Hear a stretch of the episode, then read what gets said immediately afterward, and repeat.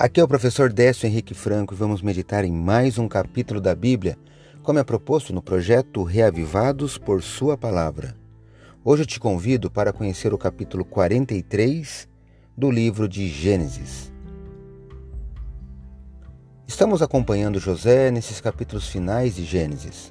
No capítulo anterior, os irmãos tinham ido comprar alimento no Egito, são reconhecidos por José e são provados ficando um dos irmãos presos até que eles trouxessem o irmão mais novo.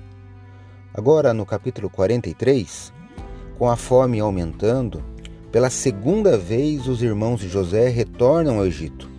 Após convencerem seu pai Jacó para levarem o filho mais novo, Benjamim, para conseguirem comprar mais alimentos. Os irmãos, mesmo morrendo de medo do reencontro com o governante do Egito, são convidados a almoçar com José. E assim termina o capítulo, onde todos estão almoçando em um ambiente festivo. Não perca essa série de eventos surpreendentes. Hoje quero destacar o versículo 30 do capítulo 43. Leio na Bíblia na versão Nova Almeida Atualizada. José profundamente emocionado por causa do seu irmão, apressou-se e procurou um lugar onde chorar. Entrou no quarto e ali chorou. Gênesis 43, 30. Assim que José viu Benjamim, seu irmão, ficou muito emocionado. Deixou seus irmãos e no silêncio do quarto chorou.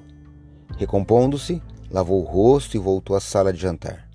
Seus irmãos estavam sendo provados por José depois de passados 21 anos de quando eles se separaram. O ambiente para o perdão e a restauração completa da família estava sendo preparado. Tem você buscado a aproximação e a paz com os seus familiares? Eu sei que não é um processo fácil e você também deve saber isso. Muitas vezes envolve tristeza, envolve choro, envolve momentos de reflexão e de iniciativa. Pense que alguém precisa tomar essa iniciativa, mesmo que esta pessoa tenha sido a vítima ou a pessoa prejudicada dentro da família. Saiba que o perdão liberta e faz bem, especialmente aquele que oferece. Saiba também que Deus vai te ajudar. Confie nisso Leia hoje o capítulo 43 do livro de Gênesis. Esse foi mais um episódio do podcast Revivados por Sua Palavra, apresentado por mim, Décio Henrique Franco.